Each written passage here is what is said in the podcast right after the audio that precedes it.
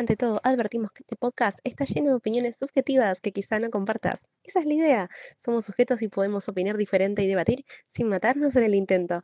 Ahora sí, bienvenidas, bienvenidos, bienvenides a... Ambas. ¡Woo!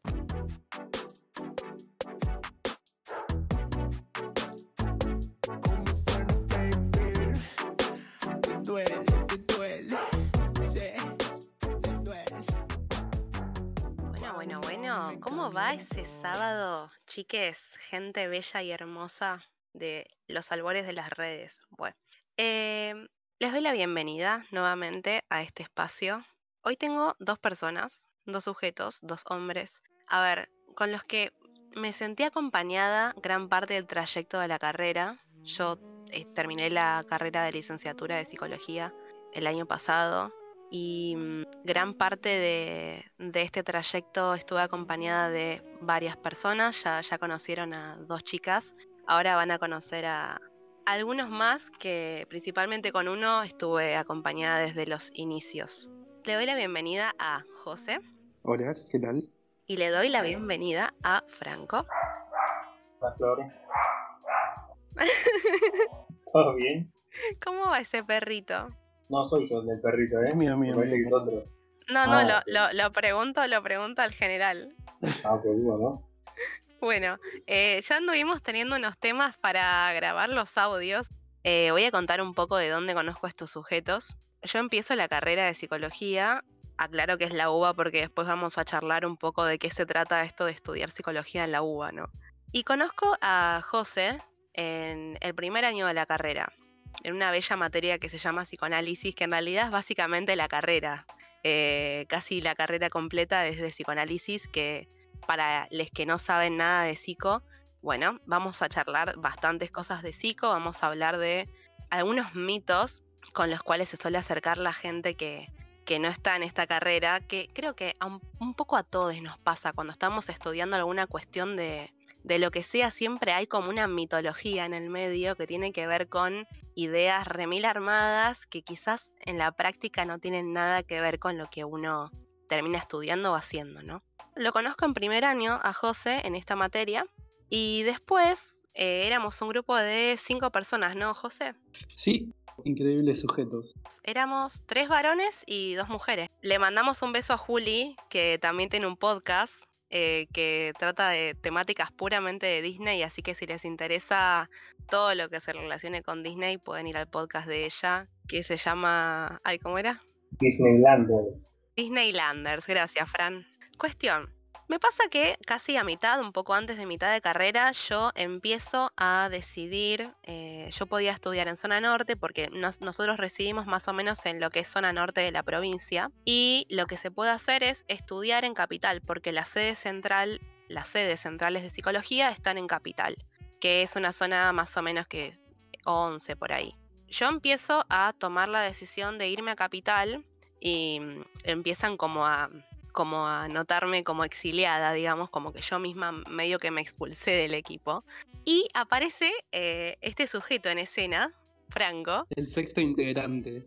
el sexto integrante. Y, y fue graciosa la situación porque al principio, bueno, un, un poco pasa igual eh, en dinámicas de grupo cuando no se conocen todos, es como que hasta que se amolda un poco la, la dinámica, nada, la verdad que después terminé conociéndolo un poco más y amo.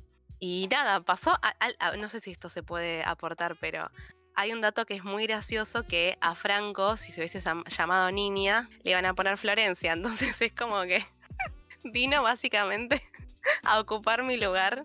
Así que más que el sexto integrante fue como el nuevo quinto integrante. Y yo un poco me quedé afuera. Después como que un poco volví cuando ellos empezaron a venir a Capital. Es un grupo muy lindo. Y bueno, eh, un placer que, que estén acá acompañándome en el capítulo de hoy. Un saludo para, para Ali y para eh, Nahue, que ojalá nos estén escuchando. También los otros integrantes del grupo. Muy emocionante tus palabras. Bueno, bien. Yo lo que les quería preguntar un poco, en primer lugar, eh, yo esto lo situé en un programa anterior para los que les que empezaron a escucharme hoy, más allá de, bueno, darles la bienvenida, eh, es retomar que yo situaba que desde chica me interesaba la psicología. nací y no sé, creo, no sé qué edad tenía, era chiquita, antes de los 10 años. Y tenía como este sueño de un poco, sí, ser diseñadora, bla, bla, bla, pero también me interesaba mucho psicología y como me imaginaba era eh, yo sentada en un silloncito y un diván y teniendo un consultorio. Para mí eso era ser psicólogo nada más. Eh, y eso es loco porque ya estamos partiendo como de una idea a la que uno se acerca cuando no hizo o no está enterado de cómo realmente, qué, qué apertura hay en realidad desde el área de la psicología. Eh, ¿A ustedes les pasó de, que lo primero que pensaran fuera algo así, referido al diván? ¿O, o qué idea tenían antes de acercarse a estudiar la carrera? Yo un poco en, el, en la secundaria tuve psicología como carrera, como materia. La formación fue muy buena y fue muy variada. Era muy parecido a, lo que vi después del CBC. Entonces, si, bien lo, más, eh, lo más pregnante y lo que más me había quedado y lo que más me había interesado era la parte de Freud y del psicoanálisis, también había visto lo otro, entonces era como una mezcla, no estaba totalmente la imagen. La imagen de Freud es muy fuerte del país para todos, era como medio una mezcla. Bien, o sea, vos tuviste, eh, si no entendí mal, tuviste humanidades en secundaria. Sí, yo, yo fui a la a humanidades, y ahí tuve psicología, tuve filosofía, eh, arte, fueron las materias que más me gustaron. Un poco a, haberla disfrutado tanto en la secundaria de lo que me llevó después a, a elegirla como carrera. Tan interesante. ¿Vos, José? También en el colegio tuve, iba a humanidades y tenía, bueno, psicología, filosofía, eh, sociología, todo con la misma profesora. Un poco el, el, el cariño por la psicología se transmitió también eh, por la profesora, pero también pasaba esto, de entender la psicología solo desde la clínica, desde un consultorio, ni siquiera en un hospital. Eh, era como que en el consultorio y listo. No sé, no, no, recuerdo ahora si pensaba también en la cuestión del diván, pero, pero sí en esto de estar, digamos, en una habitación, cuatro paredes y atendiendo a alguien.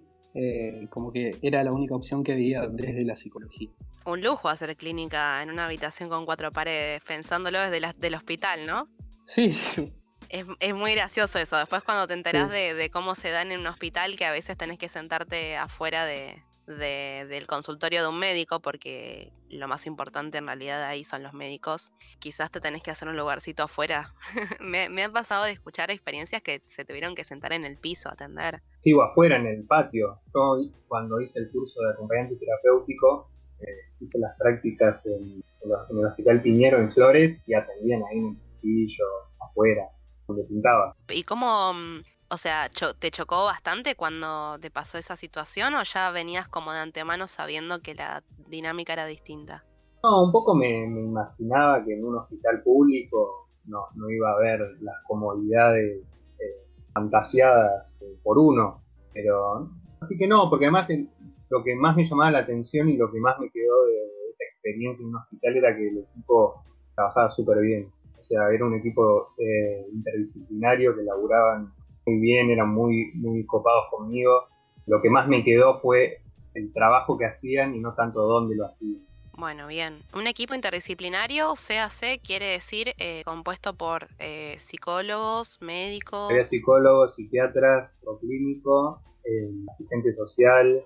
Chiques, me acordé de una anécdota que me pasó en una materia que estábamos haciendo un trabajo práctico que me mandé una burrada total que diferenciaba lo que es un médico de un psiquiatra, como si el psiquiatra no fuese un médico. Claro, pará, no, es que creo que esa es la mirada que hay, porque a mí, yo, bueno, yo no empecé estudiando psicología, empecé... Medicina. Medicina, exactamente, todo un trauma, el cambio. Por ahí ya el, durante, o sea, mientras yo estaba ya en la carrera de medicina, primer cuatri primer año, como que todavía no, la medicina todavía en ese momento no te absorbe la energía que, que vos escuchás después que, que llega, cuando llegas al final ya todo muerto casi. Entonces pensaba, bueno, como opción de, de, especialidad médica, digo, eh, pensaba, bueno, podría ir por la psiquiatría. Entonces escuchaba por ahí algún compañero que decía, pero psiquiatra, pero vos tenés que ser médico, me decía. Y, pero estamos hablando de la misma cosa. ¿cómo? Entonces era todo muy raro, ¿viste? Como que un desprestigio estudiar ser psiquiatra. Imagínate psicólogo, ¿no? Ah, para un médico, o sea, digamos que me, me, me caigo de culo, digamos. Para, o sea, para un médico elegir la psiquiatría es como un desprestigio. En general, digo. Sí, sí, sí, obvio. E- Era lo que en ese momento me, me, me llegó o, o- Sí, me- sí, eso. Muy bueno, boludo. Bueno, yo no tuve la suerte que tuvieron ustedes, malditos, de elegir humanidades. Yo cursé en una escuela privada, digamos, subvencionada por el Estado también, que, que tenía dos opciones, o económicas o naturales. Y, o sea, a mí me, me llamaba la atención lo que eran las humanidades, pero no me quedaba otra que elegir entre esas porque no. A ver, miedísimo a cambiarme de cole. Así que mm, nada, elegí naturales y lo más cercano que tuve filosofía con una mina que la verdad que no me gustaba la manera de dar. Digamos que también, a ver, era un colegio religioso, o sea, la manera de dar la filosofía era bastante sesgada, recortada, siempre tendiendo para alguna cosa, alguna toma de posición específica, que si no seguías la, la idea del, del profesor, eh, no estaba muy aprobado, que digamos, por más válido que sea lo que estés diciendo. ¿no? Así que yo entré a la carrera básicamente con ideas re vagas. Bueno, ¿por qué ustedes, eh, un poco Franco me contaba esto de humanidades, que ahí se empezó a interesar y demás? José, ¿a vos por qué te empezó a interesar más la psicología, siendo que habías arrancado eh, la carrera, mm, digo, de la competencia, ¿no? No, mentira. Eh, en realidad ya me gustaba desde el colegio, por esto que te decía, de, eh, más allá de- del contenido, de saber un poco lo que era la psicología, me, me había gustado cómo me, lo, cómo me lo habían transmitido.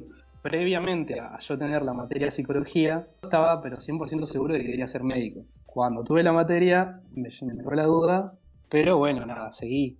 Hice el CDC, pude entrar a la carrera, y nada, ju- justamente teniendo la materia salud mental, que la había, tomado en, el, primer cuarto y justamente porque no era tampoco eh, obligatoria hacerla el primer cuatrimestre, yo decidí hacerla. Teniendo esa materia me, di cuenta que, me interesaba mucho más eso, siendo que también en esa materia eh, lo único que te enseñaban, no sé si ya cambió, eh, es Freud, básicamente. Eh, y nada, decidí cambiarme. Sí, hace unos, hace creo que un año más o menos, una amiga, Yami, seguro la estás escuchando, te mando un saludo, eh, est- estudió kinesiología, que también se- es gran parte de la carrera de medicina, y también tenía la materia salud mental que veías a Freud. Eh, así que creo que no cambió mucho, amigo. Sorry. Bueno, qué lamentable. Bueno, un poco esto que yo les, de- les contaba del diván tiene que ver estereotipadamente con un tipo de, de terapia, porque de terapia hay muchas ramas, no solamente está el diván o el psicoanálisis, pero bueno, justamente esto, este formato de diván suele remitirse mucho al psicoanálisis y sobre todo un psicoanálisis de uno o dos autores principales que tienen que ver con Freud y Lacan. Sobre todo Freud. Freud es el, el que más, más escucha y sin embargo nos enteramos en, medio, yo un poco eh, como a escondidas me enteré que había en otras, otras ramas. Eh, porque en realidad la carrera en la UBA, si bien pensando recorrido un poco en retrospectiva, eh, para mí fue una carrera que me cambió un montón la manera de pensar y me dio como una capacidad para manejar conceptualmente un montón de cuestiones que me pasaban a mí y a gente que me rodea, más allá obviamente de lo que uno apunta como profesional. Gran parte de lo que es la carrera eh, se ve solamente psicoanálisis y es un tema bastante eh, para repensar, ¿no? Que la, poca diversidad que hay en el programa actual en, en la UBA un poco. No sé a ustedes qué, qué les pasó con eso de pensando un poco la carrera hacia atrás, ¿no? Sí, es así, medio que, por la mitad de la carrera te spoilean que hay más cosas y medio que ya estás como medio acostumbrado a psicoanálisis y no sabes qué hacer, sentís que todo es una farsa, o al menos eso me pasó a mí. Creo que al principio, en, en las primeras materias, quizás eh, neurofisiología, que es, digamos, la más biologicista, si se quiere, ahí tenés como, te dan una pista de que hay otras cosas. El, el problema es que, al menos en mi caso, el profesor que tenía era muy bardero contra el psicoanálisis. Entonces en ese momento empiecen a bardear eh, tanto lo, que vos tenés como una verdad revelada desde el principio, es medio chocante. Como que tampoco me, me dejaba mucho espacio para cuestionar lo que estaba pasando. Después pasó el tiempo, me di cuenta que esa gente tenía razón y ahora estoy bardeo junto a ellos, pero eh, Al principio fue medio chocante eso, al menos me pasó a mí, pero después yo creo que igualmente, si bien el programa es bastante choto, hay un montón de materias y de profes buena onda que te hacen ver que hay otras cosas. Y eso está buenísimo porque también te, creo que te suma mucho a vos como profesional y como persona de empezar a cuestionar, empezar a leer eh, los textos con otra mirada, los textos de la facu y los textos en general. Sí, totalmente. Eh, me parece interesante cómo lo planteas, ¿no? Porque cuando uno está muy convencido de algo, a nivel verdad revelada, como vos decís, es muy complicado después salir de ese lugar. Digo en sí porque generalmente cuando uno toma algo como una verdad, como algo que esto es así, me imagino como esta estas grietas constantes que hay siempre, que a nivel social, chicos, estamos en una sociedad, ¿ah? muchas grietas siempre por todo. Y como vos decís, tipo, se, eh, había como una cosa de posicionarte tipo psicoanálisis contra las eh, teorías cognitivo-conductuales, técnicas cognitivo-conductuales, que nosotros amablemente las llamamos TCC. Y era como una cuestión, ¿a sos de acá o sos de allá? Y siempre era como tirarse piedrazos uno, uno a, a otro bando. O sea, era como bastante interesante la dinámica que se daba. Sí, además creo que lo que más me atormentó a mí en un momento fue que nada, que encima esos discursos contradictorios vienen eh, de las personas que te están, enseñando. Vos venís de la secundaria, donde no era muy de cuestionar lo que estaban diciendo, que de pronto tengas una clase, que te digan una cosa y tengas otra, donde te estén hablando del mismo tema, pero de una perspectiva totalmente distinta, a mí eh, por momentos me resultaba muy chocante. Pero al mismo tiempo creo que me sirvió un montón para entender eh, el mundo en general, como es así como no hay una sola mirada de aprender a, leer críticamente los textos y la realidad en general. Sí, no, eh, creo que más allá de, la, orientación este, mayoritaria que pueda tener esta carrera en, la UBA, creo que el hecho de, nosotros poder cursar, creo que te da como cierta mirada más crítica eh, y, más tal vez eh, de, cuestionar estas cosas que tomamos como verdades, ¿no? O por lo menos es lo que me pasó a mí, que yo entré como ponderando más la orientación psicoanalítica eh, y, pensando hacia futuro en que me iba a dedicar a la psicología clínica y con esa orientación. Después, bueno, te dicen que no, que hay otras cosas que, que tienen, que están justamente basadas en evidencia. Y... ¿Cómo que hay otras cosas? Ah, sí. y, entonces, bueno, ahí te, empezás a preguntar, bueno, ¿qué, hago? Porque te venís formando en algo y de repente eh, hay otras cosas y bueno, nada, resulta que justamente esas otras cosas también te gustan y, querés formarte en eso, pero no tenés la posibilidad, o sí, pero no es tan, no hay tanta oferta, entonces es como un mundo complicado que se te va armando. Imagínense cómo es el sistema, gente, oyentes, que hay un, o sea, el sistema para anotarse, hay una materia que es una de las mejores materias que tuvimos el estrés, la suerte de cursarla, que es una materia TCC, como les decía, y es para esta materia solamente la podés cursar los segundos cuatrimestres y tenés que anotarte y lo más rápido que puedas porque siempre se llenan los cupos y hay pocos cupos para anotarse. Y encima los horarios son re difíciles, o sea... Perdón, Fran no tuvo la suerte, ¿eh? ¿Vos no cursaste MC, Fran? No, estoy muy triste, me lo recordaste, me he olvidado. Flashé que... Ah, sistémica cursaste. Sí, sistémica sí. Otra gran materia, perdón, ¿eh? pero yo voy a defender esa. yo vengo a defender esa. Te vas a poner la camiseta. Vamos a hablar también que hay otra rama, que justamente no es una grieta, hay miles de, ramas para, para pensar la psicología y bueno, hay también otra que se llama sistémica, que eh, nos, nos, encanta, amamos. Eh, pero bueno, hay una hermosa materia que, que Franco no cursó, perdón que solamente te puedes anotar en un segundo cuatri, los horarios son re complicados porque tenés, no sé, un viernes a la noche, o sea, ¿quién quiere ir desde zona norte a capital para cursar el viernes a la noche, volverse a su casa y llegar, no sé, ¿a qué hora llegábamos, José? A las 11 de la noche. Sí, yo, yo por lo menos llegaba a esa hora o más. Llegaba a las 12 a mi casa.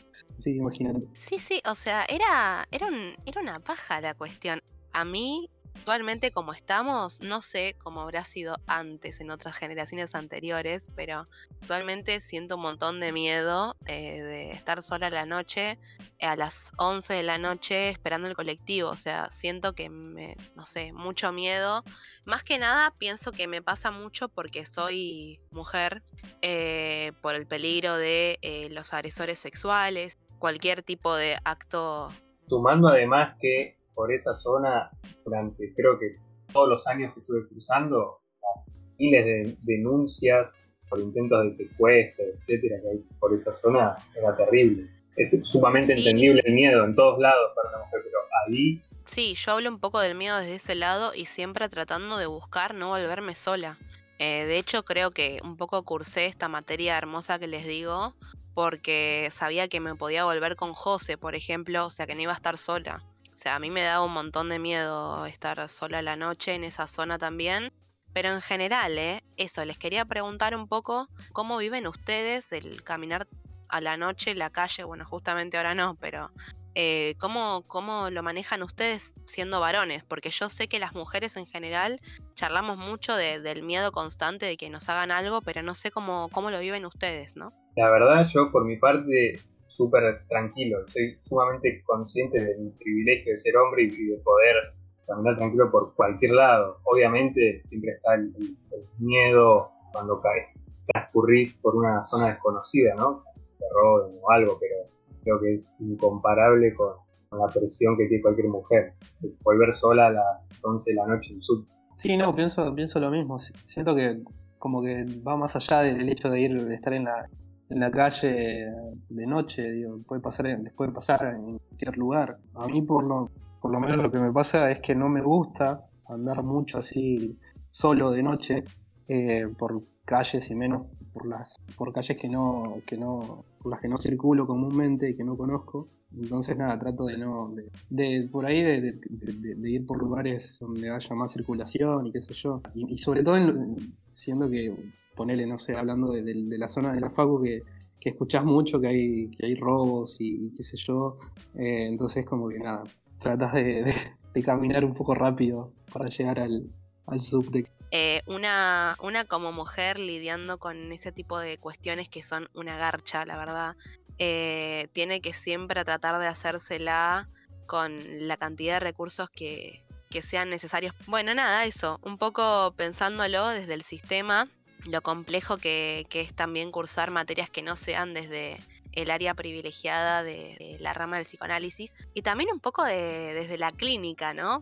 Esto que hablaban ustedes de atender paciente en clínica, bueno, también hablamos un poco de atender en hospital. ¿Qué otras cosas se pueden hacer además de ser clínico? Digo, ¿no? Yo aproximándome como una persona que no sabe.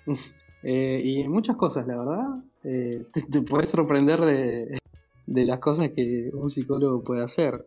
Eh, tenés, por ejemplo, no sé, el, área educacional, el área institucional, el área jurídica, puede ser psicólogo del deporte, el área comunitaria, trabajar en sí, con grupos, no sé, no sé si me estoy olvidando de algún Hay bocha de cosas para el área de trabajo, el tema lo que pasa es que sí, que en la facultad está todo muy orientado a la clínica. Las pocas materias que, que no son de psicoanálisis también hablan de muchos ejemplos de la clínica, salvo que sean materias específicas, que las áreas que están nombrando un poco los chicos tienen que ver en general con áreas específicas de, de materias que hay en el programa. Pero bueno, nada, no los quiero aburrir tanto, gente, con cosas como muy, muy específicas de la carrera. Sí, eh, pensarla en general y pensar eh, que cuando uno se acerca a un psicólogo hay un montón de cuestiones, así como, insisto, con cualquier profesión, que uno piensa y en realidad quizás son bien diferentes. A mí me pasó yo, yo siempre fui mucho de salir a, bailar a, la, a boliches y demás, y me pasaba mucho que al charlar con alguien y hablar de que soy eh, en ese momento estudiante de psicología, me han dicho tipo, bueno, eh, ay, entonces me vas a analizar, no me analices.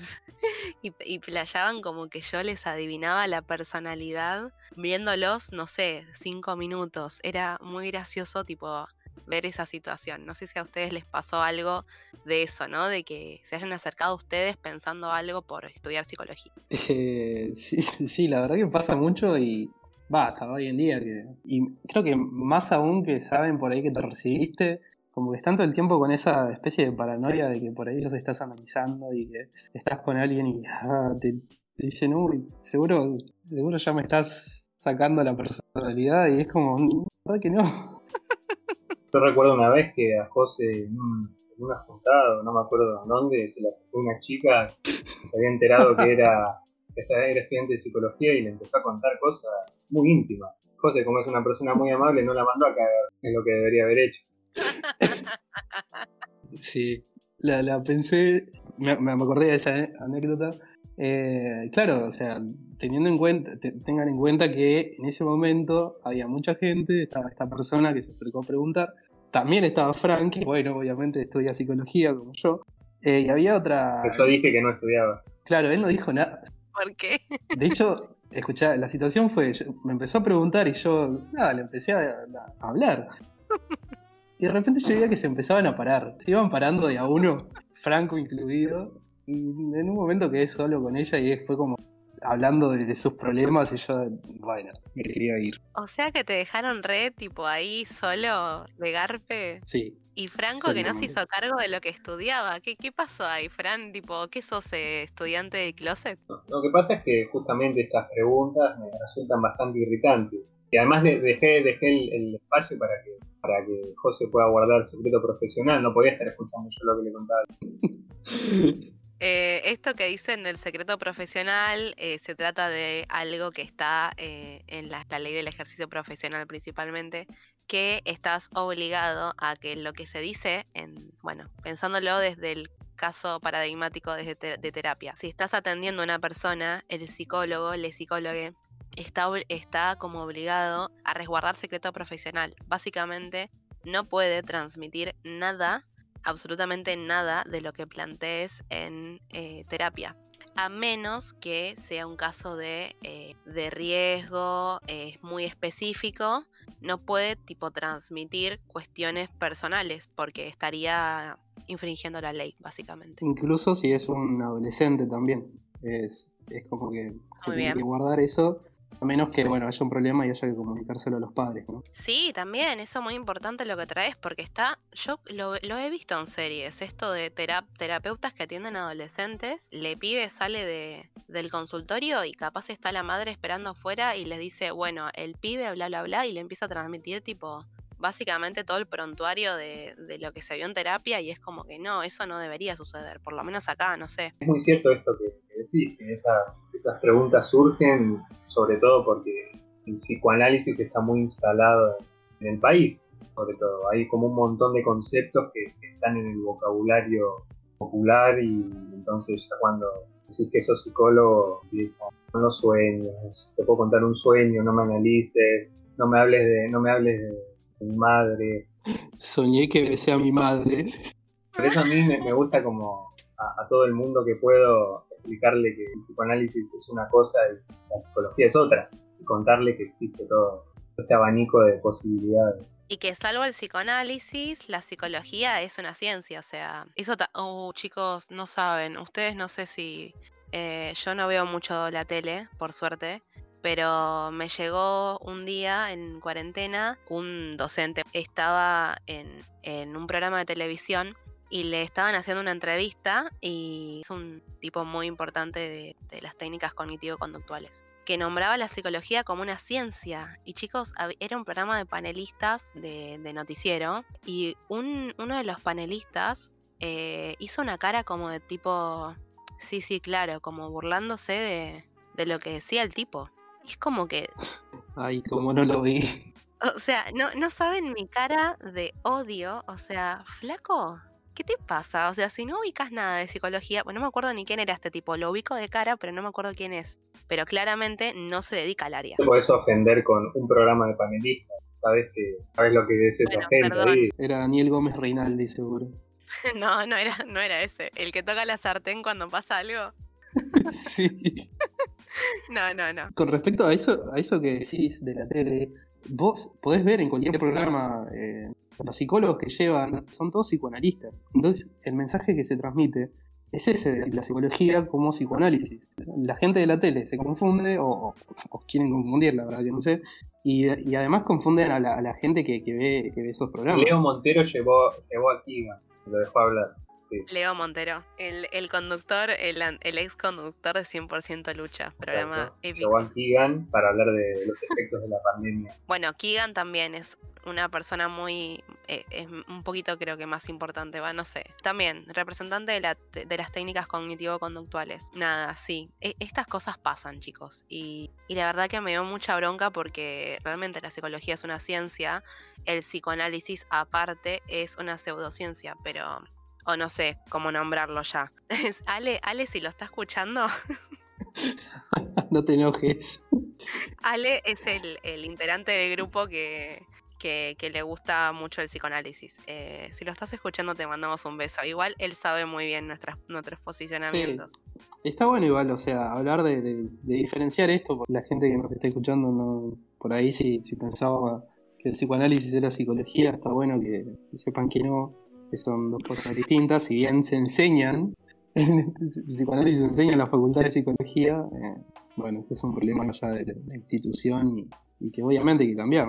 Sí, de hecho el psicoanálisis, el psicoanálisis eh, en otras facultades se ve como historia de la psicología, o sea, como algo histórico y ya, y después eh, se abarcan ramas que son las ramas de la ciencia de la psicología, o sea, me parece bastante loco como Argentina es prácticamente el único país, no sé, salvo Francia, póngale, no sé si saben ustedes de algún otro país que se siga utilizando tanto el psicoanálisis. Acá prácticamente es algo generalizado, o sea, se está muy en boga todavía el psicoanálisis acá y eso me parece re loco como como país, como estamos posicionados, ¿no? Respecto de eso. Sí, totalmente. Y, ves también que, el lenguaje propio del psicoanálisis es como que está, es, algo, es moneda común, digamos. Escuchás a, todos hablando de, algo del psicoanálisis, porque básicamente es eso lo que se transmite. Lívido o libido está en todos lados, todo el mundo lo usa. Sí, bueno, el, el inconsciente. todos tenemos un inconsciente. Esa es la gran palabra. Sí, sí, justamente nosotros no lo decimos, en realidad eh, es información que uno va aprendiendo en algunos momentos de la carrera. Un concepto que tiene muy eh, tomado el psicoanálisis es justamente el concepto de inconsciente y que en realidad, a ver, por eso se llama pseudociencia, porque el inconsciente es como cómo lo medís al inconsciente, cómo sabes que está ahí, cómo lo ubicás, cómo lo estudiás. O sea, no se puede porque es algo metafísico, pongámosle. Como que no tiene nada que ver con, lo que uno estaría puesto a poder evaluar. ¿Cómo evalúas eso? De manera segura de que estás evaluando eso, no sé. Sí, ojo que, a ver, la verdad es que lo que hoy en día tenemos es que no se sabe, o sea, podemos decir que no existe, pero o que existe, pero la realidad es que no sabemos. El estado de la cuestión es que no se sabe. ¿Podría existir? Podría, pero ¿hay, ¿hay investigaciones sobre eso? No. Yo creo igual que para, para porque siento que estamos, nos estamos convirtiendo en esa, en esa materia que bardeaba el psicoanálisis César. Creo, creo que lo peor, o sea, que lo malo de la facultad no es que sea psicoanálisis, sino que psicoanálisis. Porque lo que nos dan son textos que ya tan viejos que no se sostienen de ninguna manera conceptualmente y no se ajustan para nada a la realidad de hoy. Y por otras materias sabemos que el psicoanálisis ha evolucionado, el psicoanálisis eh, tiene cierto acercamiento e intenta de alguna manera ser científico. Creo que el problema más fuerte que al momento de hablar de clínica no se haga hincapié en los derechos de los pacientes, en las obligaciones que tenemos como psicólogos, que eso, hablando con gente que va a terapia, es lo que más me sorprende, como lo poco que se le exige a un psicólogo a comparación de un médico, donde vos vas al médico, a un médico clínico, y vos estás exigiendo constantemente saber qué es lo que te pasa, cuál es el tratamiento, qué van a hacer con vos, etc. Y cuando la gente va al psicólogo no le exige absolutamente nada, y creo que eso es lo peligroso. Es un muy buen posicionamiento el que estás aportando. Sí, actualmente, principalmente hay una rama que se llama psicodinámica, que es psicoanalítica, que se acerca un poco más a, a los cánones, digamos, de la ciencia. Eh, y claro, estaba cometiendo el error de hablar de psicoanálisis desde el mal psicoanálisis, digamos como la rama más atrasada, el que implica tipo todos los desarrollos de eh, Freud principalmente y eh, también de su bello seguidor Lacan. También pensamos, no sé, que Freud, por ejemplo, en una época hablaba de la homosexualidad como una desviación sexual. Exactamente. Y, Lacan también. Y, no es para cancelarlos, ¿no? Obviamente, porque hablaban desde su, desde su época. Pero digo, hoy por hoy que sigan dando eso y que está bien, intentan darle darle una vuelta a los profes o decir, bueno, chicos, entiendan que esto es bien. No nos los dé, no nos rompa las bolas un año dándonos esto si sabés que ya medio que quedó, quedó atrás. Chiques, imagínense que esto que hablamos, ¿no? Un poco de la mitología de que si vos decís que estudias psicología, te tiran un sueño para que lo analices, ¿no? Em, el, el, famoso. Claro, que soy un, faraón egipcio. el famoso, el famoso libro de Freud de la interpretación de los sueños es de 1900. A ver, más de 100 años ese texto y lo vemos, gente, lo vemos. O sea, imagínense lo atrasado que está a nivel bibliografía. No, no está mal leerlo, pero comentemos que en la carrera lo vemos repetidas veces mucho tiempo. O sea, me parece bien, si lo querés dar en una materia central al principio, está bien, pero después hay como materias que dentro de la mitología de la institución son como muy grosas, como pilares. fundamentales, pilares para, tu formación y volvés a ver eso vemos psicopatología y no vemos el DCM. Eh, cada materia de la carrera de psico, por lo menos, tiene dos cátedras para elegir. Y generalmente, va, no sé si generalmente, perdón, no, generalmente no. A veces pasa que en algunas materias decís, bueno, esta es la psicoanalítica y esta es otra rama. Acá en psicopatología tenés dos cátedras que son de psicoanálisis y en ninguna de las dos ves el DCM. Y si lo ves, es porque te lo nombraron de casualidad. Yo nunca vi el DCM y, esa materia es anual. Que es de la materia, debería ser de las materias más importantes justamente porque estamos hablando de psicopatología y es algo a lo que te, tenés que saber si te vas a dedicar a la clínica. Y básicamente, nada, ves los mismos textos que, de Freud que viste en primer año, eh, a Lacan que no le entendés. Y, lees un par de cuentos y analizas esos cuentos. Y después terminas esa materia y tenés otra, volvés a hacer lo mismo. Pero un poco menos porque es cuatrimestral. Eh, bueno, convengamos también que si bien a nivel eh, legal no pasa nada si, por ejemplo, tenés tu clínica, tu consultorio privado, o lo que sea, porque digamos, con el título de la licenciatura técnicamente ya puedes ejercer, te puedes sacar la matrícula y ejercer. Éticamente, eh, lo mejor en realidad es especializarse, porque justamente, sea lo que sea que te dediques, la carrera en sí no tiene mucho espacio para que uno pueda hacer lo que se llama prácticas que tiene que ver con, bueno, encontrarse en una situación específica de cierta rama de la psicología y cierta área y ponerse, sí, lo que dice, practicar, ¿no?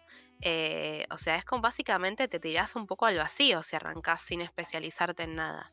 Así que nada, claramente eh, lo más recomendable a nivel ético es formarse, especializarse. Eh, actualmente, bueno, José se está formando en lo que, bueno, él, su camiseta, ¿no? La terapia sistémica. ¿Querés chusmearnos un, cachitito si querés? No, sí, está muy bueno esto que decís que, hay que especializarse y, y sí, ponele que no te querés especializar y solo querés eh, empezar con lo que ya te da la carrera, la formación de grado, eh, no, no tirarse a todo, atender todo, o sea, atender adultos, niños, eh, adolescentes, adultos mayores, todos los trastornos, yo lo que estoy haciendo ahora, que empecé este año, es, eh, un curso de posgrado de psicoterapias en adultos con orientación sistémica. En su mayoría lo que se ve, digamos, que tiene que ver eh, con trastornos de ansiedad, depresión y cuestiones de lo que se dice el, ciclo vital, que serían, digamos, crisis que atraviesa cualquier persona en las distintas etapas de la, vida. Yo eh, también quería agregar, porque a mí también me interesa especializarme en lo que es la sistémica. Em, generalmente en donde más uno suele pensar la terapia sistémica es cuando pensás en las terapias de familia o terapias de pareja. Cuando, cuando uno piensa en ese tipo de formato es cuando más posible es pensarlo desde la sistémica a nivel primera vista, digamos. Si bien la sistémica claramente también atiende eh, individuos, en previos desarrollos de este tipo de terapia se lo llamaba terapia familiar. Se las conoce de hecho como terapias, eh, psicoterapias breves o, de familia, que surgen en Estados Unidos y es, eh, se las conoce así, pero también se atiende de manera individual, como vos decís, pero se tiene en cuenta, digamos, todo lo que es el contexto, el entorno familiar. Fran, ¿a vos, vos tenés en vista especializarte en alguna cosa específica? También como ustedes me gusta mucho la sistémica, me interesa también la parte educativa y me gustaría empezar trabajando ya con, mi título en, en algún equipo de orientación en un colegio. Seguramente al mismo tiempo empiece a indagar qué onda la clínica desde algún posgrado me encanta el área de educación, me encanta. De hecho, bueno, yo estoy estudiando en el profesorado de psicología junto con José. Eh, porque, ah, se me cruzan muchas ideas, gente. Em, esto también, de que uno piensa quizás que el psicólogo tiene que resolverte los problemas. ¿No les pasó esto que, ustedes pensaban esto o que han escuchado un poco de este discurso de que uno va al psicólogo como retranca, se queda ahí sentado y como que parece que el psicólogo mágicamente es el que te lo resuelve, digamos? Sí, quizás no tanto pensarlo en el psicólogo, sino a mí mismo como, como profesional. Decir, uy, tengo que poder llegar a, todas las pelotas. Pero con el tiempo te vas dando cuenta que es fundamental entender que no podés especializarte en todo, no podés atender todo, ya sea porque, no sabes o no estás lo suficientemente formado o por ahí no, eh, no podés por algo más personal. No hay ningún problema. Por eso podés derivar en el caso de que ya estés en la clínica o, previo a empezar a ejercer, especializarte en lo que te sentís más cómodo para poder desempeñarte en el área lo más tranquilo posible. Claro, porque estás brindando un servicio, o sea, mientras más interiorizado estés respecto del área a la que te estás, a la que le estás brindando ese servicio, mejor vas a poder eh, justamente eh, brindar el servicio en cuestión. Yo creo que hay que tener en cuenta, creo, como psicólogos o futuros psicólogos, eh, poder especializarnos y, poder tener la capacidad de decirle al otro, en el caso de que no podamos, de poder transmitirle, che, la verdad que yo en esto no puedo, te puedo recomendar otra, eh, a otra persona y, no, creernos tampoco los eh, omnipotentes o, En realidad también pensar que, bueno, yo estuve en terapia y como mi trayecto en terapia fue un poco en parte, más allá de mi trabajo personal, fue de construir esta cuestión de que tenía que ir y que me hable el psicólogo y me resuelva.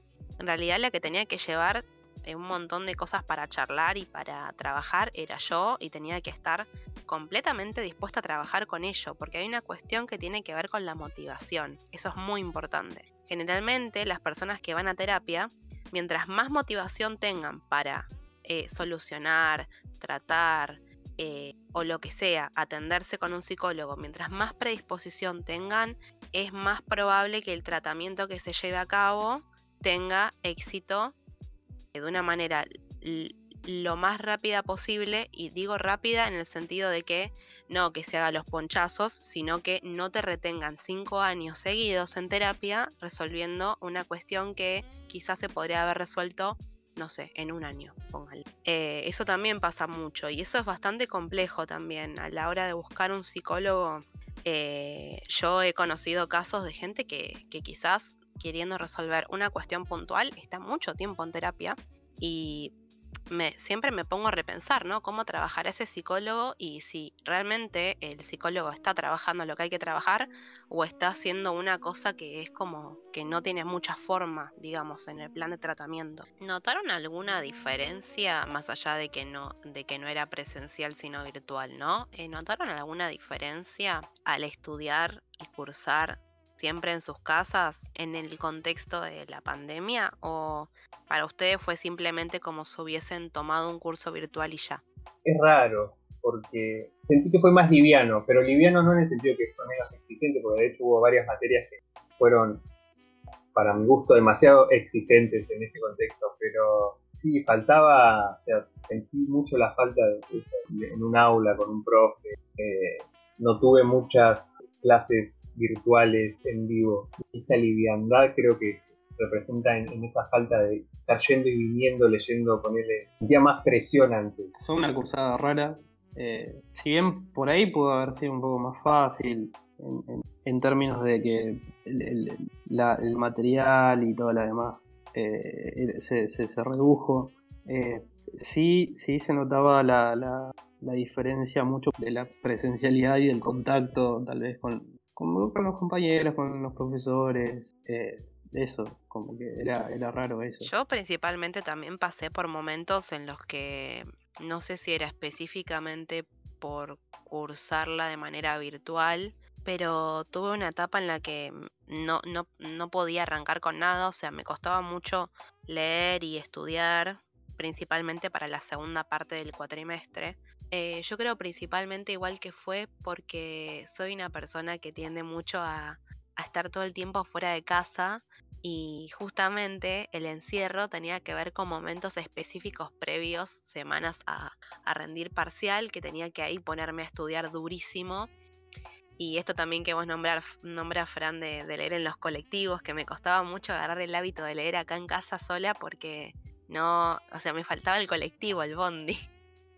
Yo creo que un poco nos faltaba eh, como esa organización que ya venía medio por default, sabías que te tenías que organizar de determinada manera porque a la mañana laburabas, en la tarde cursabas o al revés. Si bien por suerte pude seguir laburando también, tenía como que obligatoriamente armarme, organizarme, sí o sí, de determinada manera, eh, obviamente estando todo día en tu casa, como todo más flexible.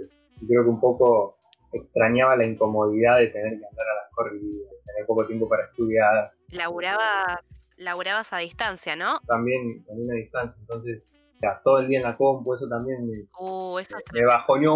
Hubo un día que caí en que estaba todo el, todo el tiempo con una pantalla delante. Y... ¿Vos usabas lentes? No. bueno. Pero, por ejemplo, bueno, me, tuve que acostumbrar a leer, era compu, celu, tele, eh, bueno, para que te acaba de caer. ¿Listo? No sé, se cayeron un par de libros de mi repisa. Voy a ver un fantasma. Un espectro en mi casa. Hermoso, eh, bueno, ya que salió esto, después podemos charlar un poco. Bueno, déjalo, porque creo que va a ser muy gracioso. Tal vez terrorífico. Eh, bueno, entonces, nada, creo que es poco la comodidad mismo jugó en contra, por momentos. Yo igual me imagino que una gran cantidad de gente, a partir de lo que fue y sigue siendo esta pandemia, más que nada el encierro en sí, eh, va a tener que empezar a usar, aunque sea de mínimo momento, los lentes, porque la verdad que el estar todo el día con la computadora, el desgaste visual, o sea, yo ya uso lentes. Bueno. Aquí, hola José. hola.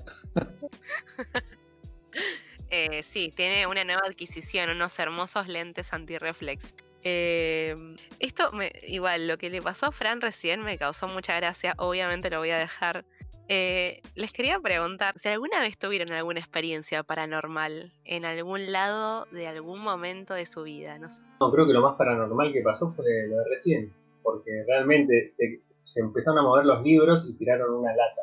¿Qué carajo? Eh, a su lado, pero no entiendo por qué se movieron. Así que, no, no. Hay energía, mucha energía. Más sobrenatural que esto, eh, no recuerdo. Sobrenatural me parece como que sí o sí tenés que creer para ver algo. No conozco a nadie que no crea, como nadie te dice, yo no creo, pero una vez me pasó.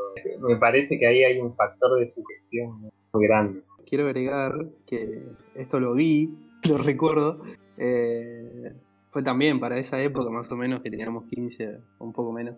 Eh, una de mis mejores amigas, Dani, que espero que esté escuchando, eh, una vez se saca una foto frente al espejo no me la Y, sí. Y, resulta, resulta que ve algo raro. Ve, como una, una, figura en, en uno de, los, de las esquinas del espejo. Obviamente la, ve después de cuando ya tiene la foto, ¿no? Eh, entonces, no sé, no tiene mejor idea que mandarme un mensaje diciéndome, che, ¿me imprimís esto? sí, dale. Bueno, cuando, cuando imprimo la foto, y se veía, pero te juro que se veía claramente, era, era, parecía, no sé, fue un segundo que lo vi y dije, yo no voy a volver a ver esto. Eh, después fui y se lo llevé al colegio porque no, me había pedido que lo, lo imprima. Alto amigo, te digo, imprimirle una foto, la cantidad Que de José pensó que era pensó que era una tarea. Claro, es verdad, una foto. Pensó que era una tarea para el cole y Hashtag el cole. Sí. Era mi casa quedó embrujada. Sí, bueno, yo también me, me ha pasado, no sé, sus primeras películas de terror les habrá pasado quizás también. Eh, yo me acuerdo patente haber visto la primera vez que vi una película de terror que me quedé mal, La llamada. la Yankee, lo que la- si es la- yo sufrí con la Yankee, pero mal. Fran, que, si no me equivoco, es un erudito del cine, tipo, sabe un montón de cine. Tira, me acuerdo cuando Sabe Vamos todo. Claro, con mímica todo. tiraba cada película, que era, ¿qué? Cuestión, la llamada, ¿no? Sentada con unas amigas, eh, no sé, antes de los 10 años, ponerle los 10 años, supongo. Em, terminé de ver la película y no quería ir al baño sola, o sea, me daba, este, y era de día, gente, o sea, no me podía mover, me estaba haciendo pis encima, pero tenía tanto miedo que le pedí a una amiga que por favor me acompañara. O sea, así de traumada me quedaba con las Pasó exactamente lo mismo en uno de mis cumpleaños, que creo fue el de 10, las películas de terror, y una de ellas era la, la llamada, pero la, la- la- norteamericana, y esa película a mí me hizo mucho daño de pequeño. Y en ese momento a todos nos hizo daño esa noche. Me acuerdo que uno de mis amigos estaba muriendo de ganas de mear, pero no nos animábamos a salir de- del cuarto. Y, llegó el punto en donde mi amigo se puso a llorar y empezó a golpear la pared. En la otra, o sea, golpeaba la pared que daba a la habitación de mi mamá y llamamos a mi madre a, los golpes. Así nos acompañaba al baño. Nos pusimos todos en fila y fuimos al baño a hacer pis. Obviamente yo después toda esa semana estuve, me dormía a las 4 de la mañana viendo Magic porque no, no podía, no podía dormir. Me he hecho muy mal. No, no, Magic Kids, boludo, épico. A mí no me invitaste, boludo. no te conocía. Mal amigo. Eh, buenísimo, boludo. ¿Vos, José, te pasó algo? de- Para, me mató esto de la fila. Tipo, ¿qué hacían fila y, y cada uno entraba con la mamá o cómo era? No, no, mi mamá estaba en el pasillo esperándonos y nosotros nos sentíamos protegidos por mi madre. Nada, y ahora estoy pensando, la pared que, que separa la habitación con la que está al lado es un cartón. Pobre mi mamá, la paciencia, ¿no? Porque estuvimos toda la noche pelotudeando, gritando, y haciendo pelotudeces y ella la bancó. Qué buena madre, un beso más. Un beso. ¿Vos, José, qué onda? No, por suerte, que- o sea, no tenía amigos. Arre. Eh, no, no me pasó. Ah, sí. eh, yo le tengo mucho miedo a los ovnis o aliens, como quieran llamarlos. Eh, no sé por qué, pero lo recuerdo muy patente, ¿no? Que tenía, ¿cuántos años? ¿Cinco o seis años viviendo en una casa. eh, sí, tenía dos pisos, estaba en la parte de arriba. Y estaba justo el noticiero de Telefe, estaban Rodolfo Barili y supongo que Cristina Pérez. Y estaban dando la noticia de que había visto, había eh, un avistamiento de ovnis.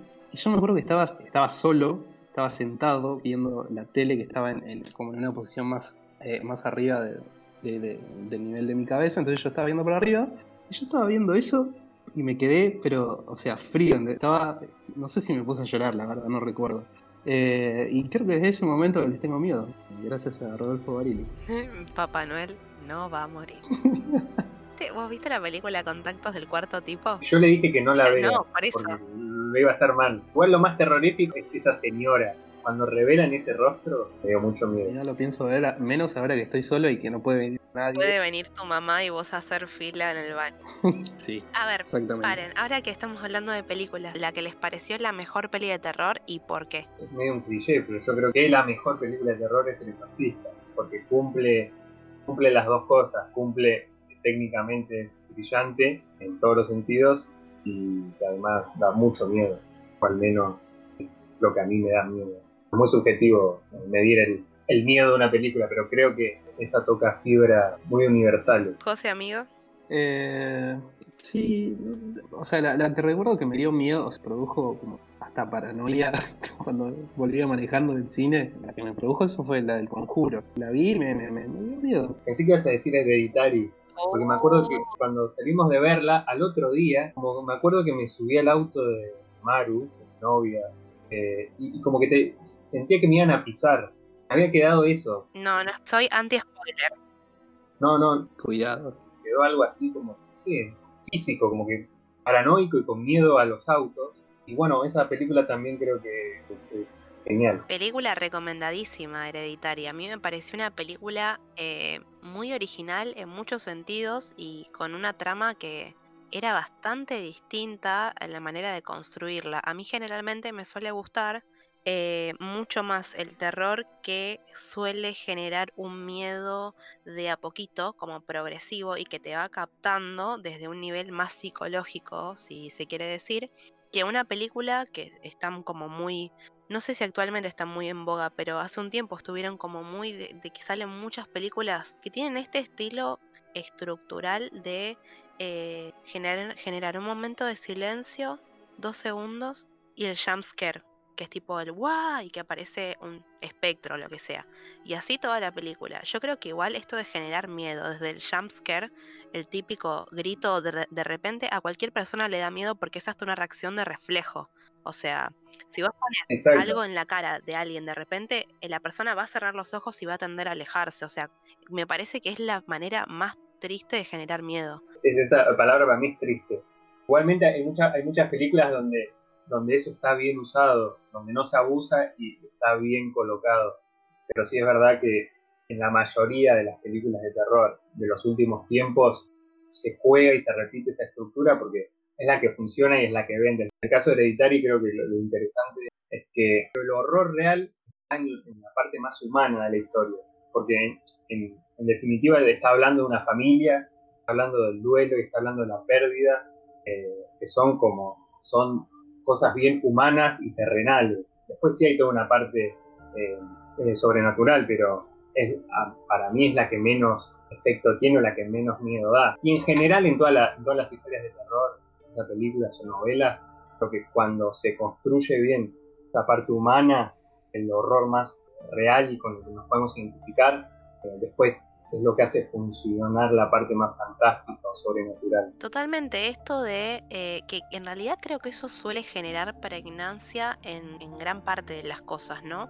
Esto de tratar de generar empatía con la audiencia. Y si uno justamente puede encontrar algo en lo que se halle con ese personaje o que encuentre familiar, desde ahí situar la parte del horror, ahí es cuando produce ese efecto de cosa de que se te mueve el cuerpo. Es, es muy loco eh, y a mí me encanta esa sensación. Una película que de ese estilo que a mí me gusta mucho, que no es tan vieja, es de hace unos años, que ustedes seguro la conocen, eh, es Get Out. A mí me pareció una gran película, cómo está construida y cómo su- supieron llevar la trama. Es fuerte, aparte cómo, cómo está fundamentada toda la cuestión, por eso también, ¿no? Que es algo que podría ser así, digamos. Sí, de- hecho es, es, es, es una sátira, digamos, a lo que sucede realmente en Estados Unidos. Está buenísima por eso, igual juega en otro terreno, tiene mucho humor, mezcla el humor y el terror, que son como dos géneros que le provocan reacciones físicas a la gente, tanto el terror como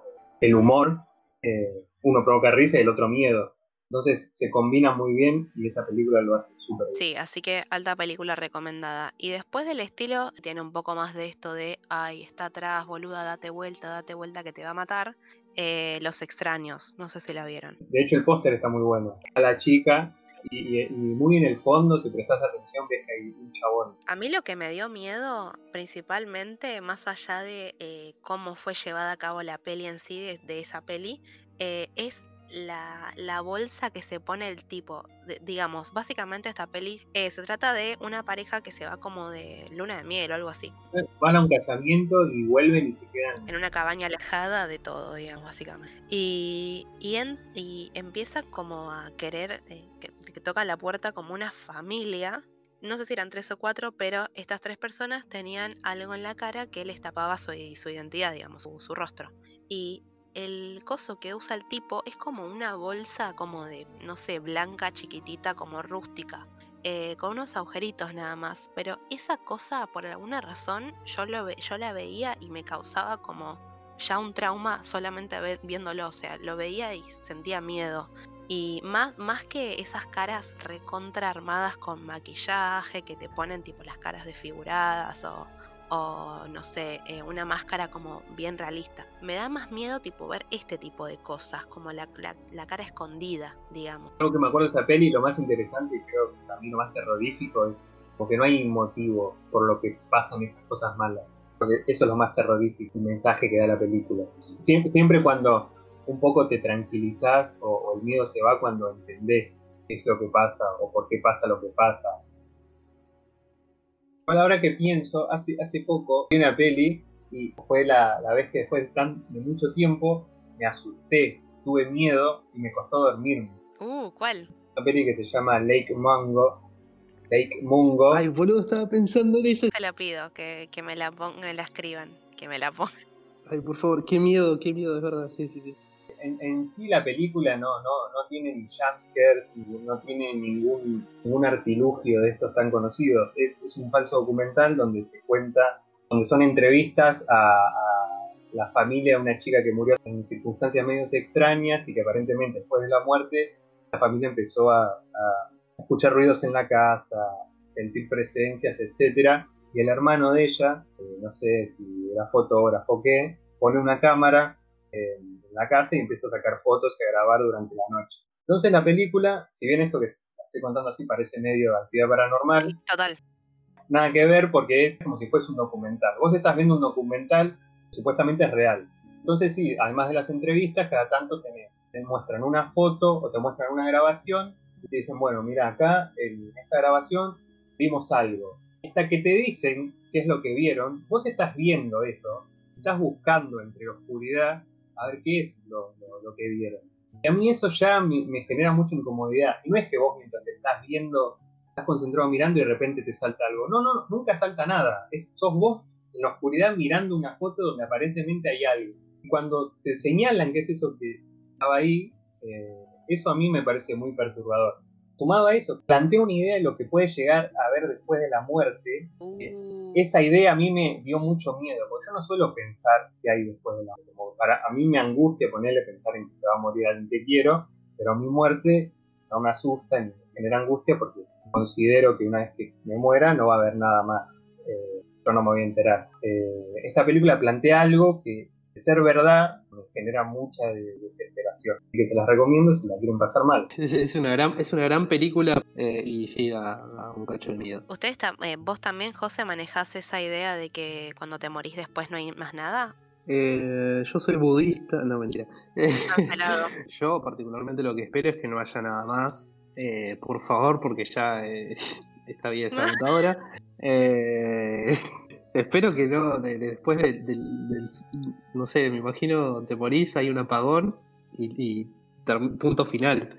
Si, si, después de eso hay más vida, bueno, qué tortura. Eh, claro, es tipo, mamá cortaste toda la luz y, y chau. O sea, chau, chau, Josecito. Sí, sí, sí, ya está, quedo ahí. Lo re mismo, tipo, siento como que una vez que termina todo, ya está, no hay nada. A la vez, eh, o sea, primero pienso eso, pero lo pienso desde mí. A la vez me ha pasado de, relacionarme con, sobre todo con el fallecimiento de, mi papá, que me pasó de sentirlo cerca.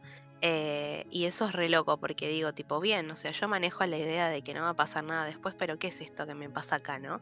Y, y es un poco que creo que tiene que ver con esto de cómo te posicionás de, la creencia que tenés. Si bien yo en, lo explícito digo que creo que no hay nada, eh, me han pasado algunas cosas y mantengo la puerta abierta pensando que podrían haber otras cuestiones más allá de este plano, digamos. Eh, yo sí tuve experiencias paranormales, eh, no así guau, mega locas como lo que le pasó a Frank, que en sujeta se le cayó un, libro, pero me pasó de sentir que tenía una, una vez, tipo, yo estaba cuidando a mi hermana, mi vieja trabajaba la madrugada y mi hermanita era chiquita, o sea, estaba en la cuna todavía. Y me pasó de, de, ir unos segundos a la madrugada al baño y estaba lo más bien durmiendo mi hermana y de repente la escucho chillar, como que lloraba, como de repente, como que había pasado algo porque lloraba bastante, bastante desesperada.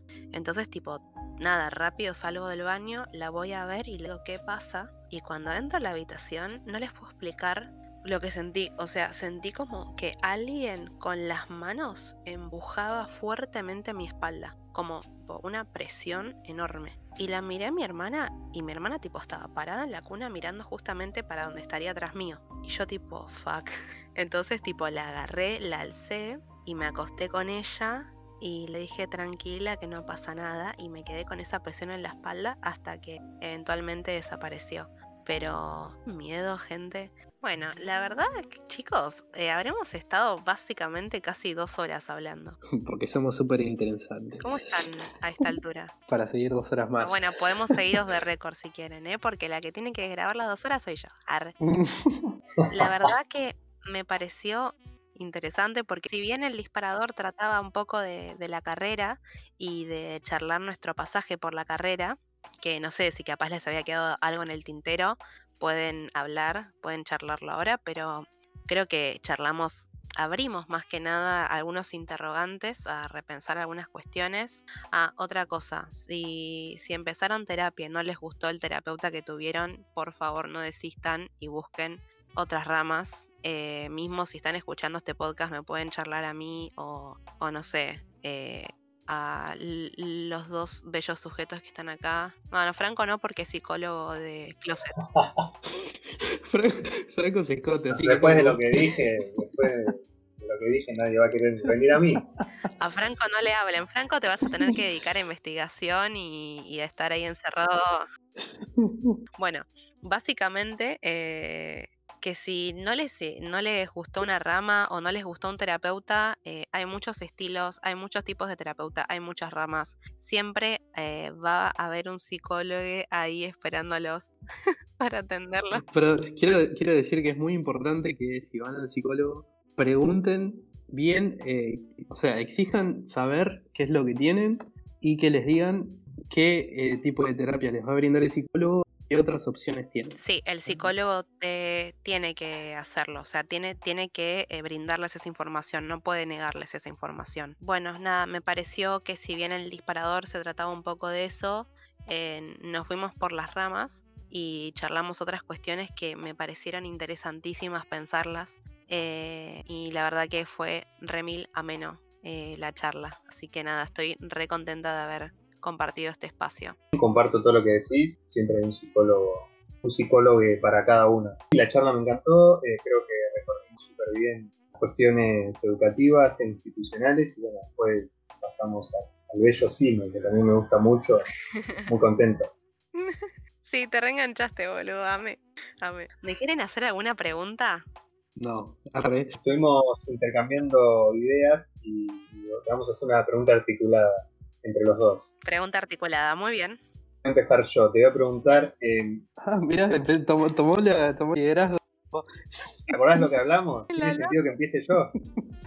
¿O no? Dale, dale. Bueno, sí, sí. voy a empezar yo igual, aunque él no quiera. La pregunta que te quería hacer era: eh, ¿cuál era el objetivo pro? O sea, ¿qué objetivo te planteabas vos a futuro como profesional?